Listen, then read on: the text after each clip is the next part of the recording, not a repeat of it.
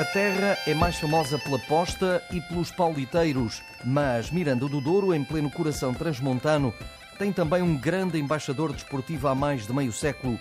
O Grupo Desportivo Mirandês conta no historial com quatro títulos de campeão da Associação de Futebol de Bragança, três taças, oito participações na Taça de Portugal, três na extinta terceira divisão e duas no Campeonato de Portugal.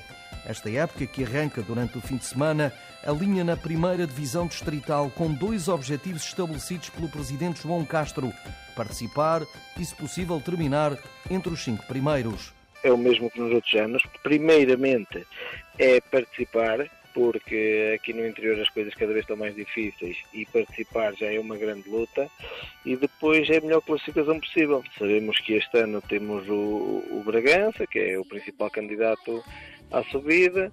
Eh, nós eh, contamos ficar eh, nos cinco lugares primeiros. Nestes tempos difíceis, João Castro quer continuar a ver no Estádio Municipal Santa Luzia os naturais a apoiar a equipa de futebol. Nós aqui em Miranda do Douro normalmente rodamos pelos campos aqui da Central de Bragança e aqui em Miranda do Douro a, a bancada costuma estar sempre em composto.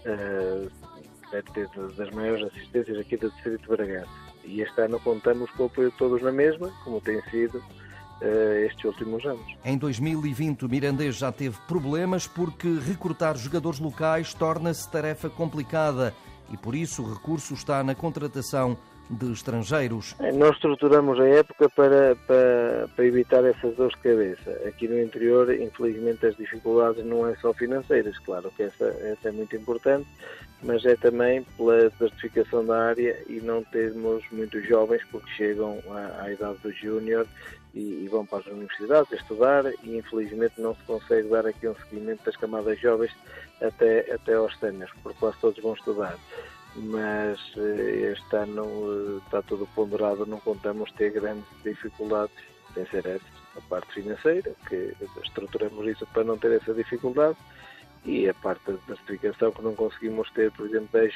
10 jogadores da terra, nem 5, temos que ir a buscar os jogadores fora. Miranda do Douro é uma localidade que fica longe de tudo e por isso a miudagem prefere o conforto do futsal. Nós aqui, ano após ano, cada vez é mais difícil.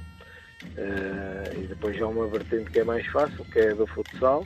Está-se a implementar isso, que hum, não é preciso tantos jogadores.